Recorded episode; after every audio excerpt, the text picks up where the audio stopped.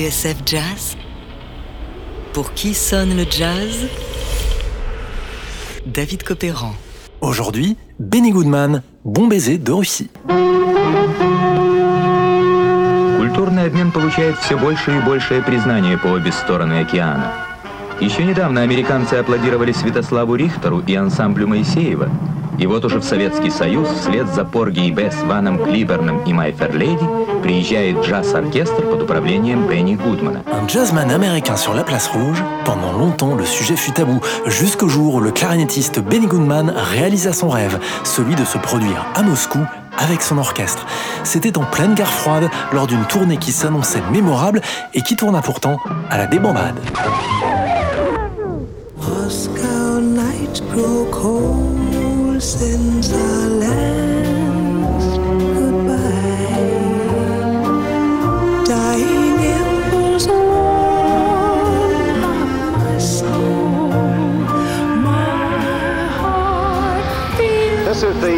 Time in the history of Soviet American cultural exchange relations that the Russians have permitted a foreign jazz band to tour the Soviet Union.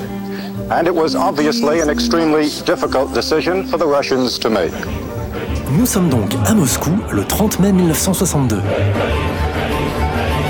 Après des mois de tractation, comme l'indique l'envoyé spécial de la télévision américaine, Benny Goodman s'apprête à donner son premier concert devant 4600 personnes, essentiellement des officiels, dans l'enceinte du CSK, le club de sport de l'Armée Rouge. Pour celui qu'on appelle le roi du swing, c'est un accomplissement.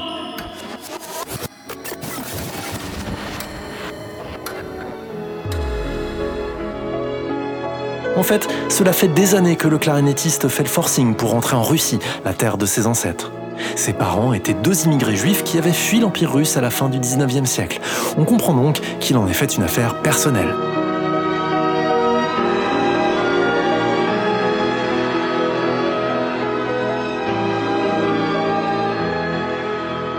Dès 1946, Goodman a l'idée folle d'un concert qui réunirait son trio à l'orchestre symphonique de Moscou, avec une partie jazz et l'autre classique, sans succès.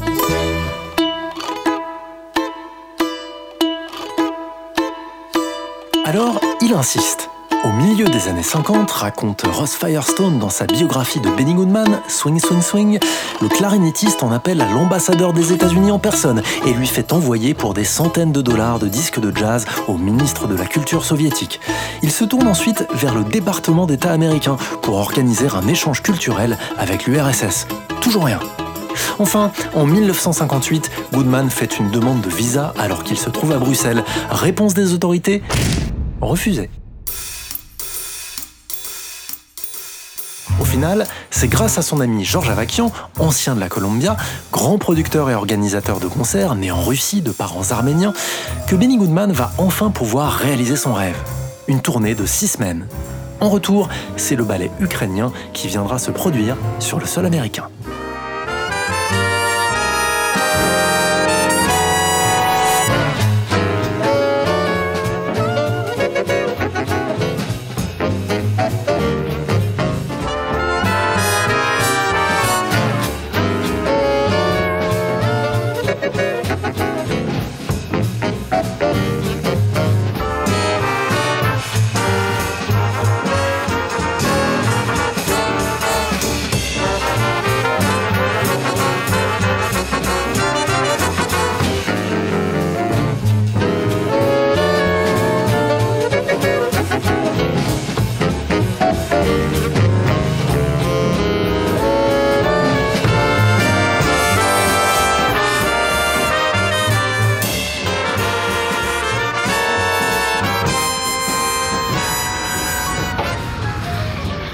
L'arrivée de Benny Goodman à Moscou en mai 62 est un événement. Et pour cause, la dernière fois qu'on a vu un jazzman américain en Russie, c'était Sidney Bechet en 1926. S'il a fallu attendre aussi longtemps pour briser la glace, c'est que le jazz, on sans doute, n'avait pas bonne presse au Kremlin. Pour la propagande soviétique, les Américains sont des barbares et des incultes. Alors le jazz pensait donc. Or, grâce à la magie de la radio, les choses ont radicalement changé. Dès 1947, Voice of America a commencé à émettre en direction de l'URSS à des fins de contre-propagande. Et à partir de 1955, un jeune animateur de Washington, Willis Conover, va incarner la voix de l'Amérique aux yeux des Russes, grâce à son émission de jazz. Good evening. Willis Conover in Washington, D.C. with Music USA Part 1. The Voice of America presents The Big Band. Tonight, Benny Goodman.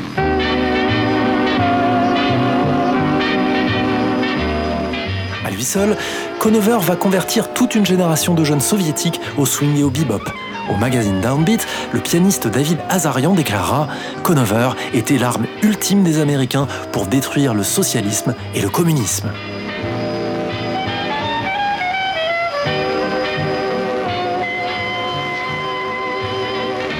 Ainsi, lorsque Benny Goodman atterrit à Moscou, des légions de fans l'attendent, eux qui l'écoutent depuis des années en secret, l'oreille collée au poste.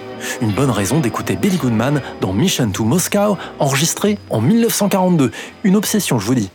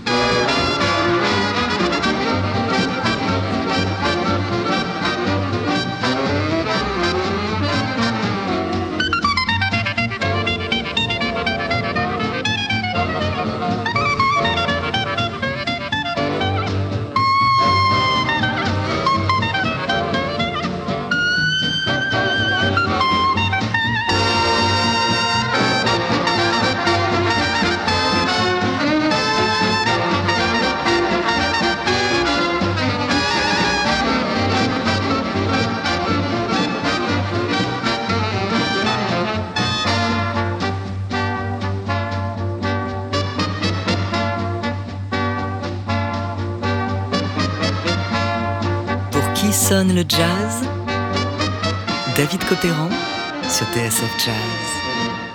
Aujourd'hui, Benny Goodman, bon baiser de Russie. C'est donc le roi du jazz en personne qui débarque à Moscou au printemps 62 pour réaliser son rêve, une tournée de six semaines en URSS, la terre de ses origines. Or, rien ne va se passer comme prévu. Avant même son départ, Benny Goodman est la cible des critiques. Pourquoi l'a-t-on envoyé en Russie Et pas à Duke Ellington ou Louis Armstrong Une histoire de couleur? Et puis franchement, Benny Goodman demande Dizzy Gillespie, il serait pas un peu ringard? Alors, le clarinettiste retrousse ses manches. Il promet que son répertoire embrassera tous les jazz, du plus traditionnel au plus moderne. Il demande à de jeunes arrangeurs de lui fournir des partitions. Et puis, l'orchestre qu'il met sur pied, il a de la gueule. Zoot Sims, Phil Woods, Joe Newman et Jimmy Nipper, la crème de la crème.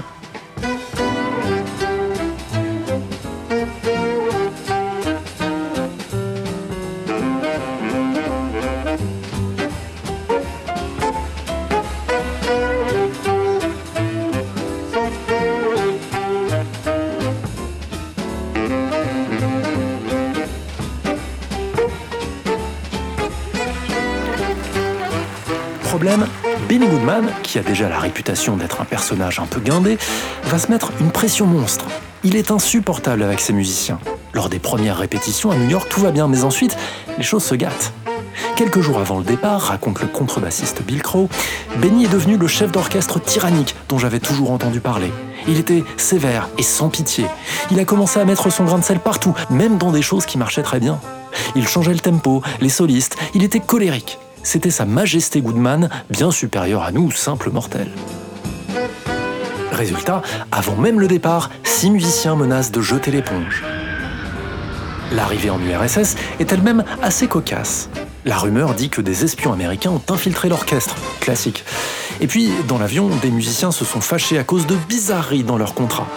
Enfin, pour couronner le tout, Goodman a décidé de laisser tomber les morceaux les plus modernes. Finalement, il ne jouera que ses vieux tubes au public soviétique. Après tout, pourquoi se casser la tête?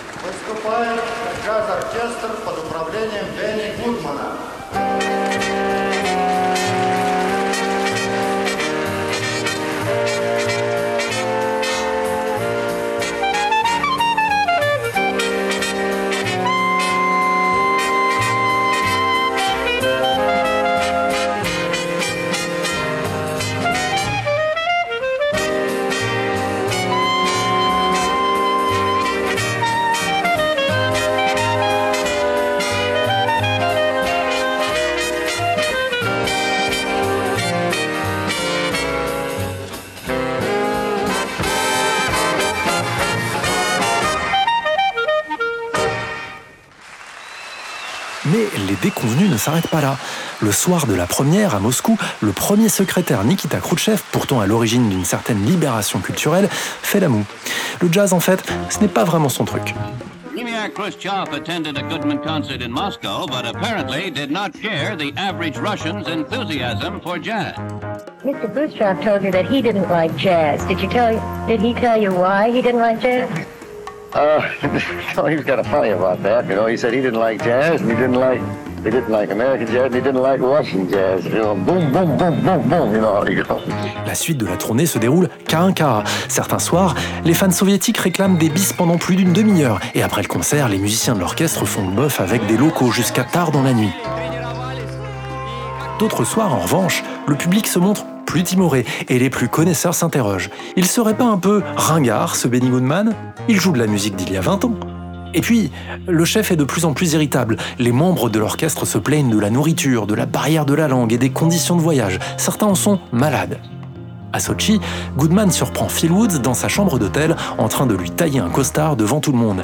Résultat, le lendemain matin, il convoque une répétition alors que tous les musiciens avaient prévu d'aller se détendre à la plage. Ambiance.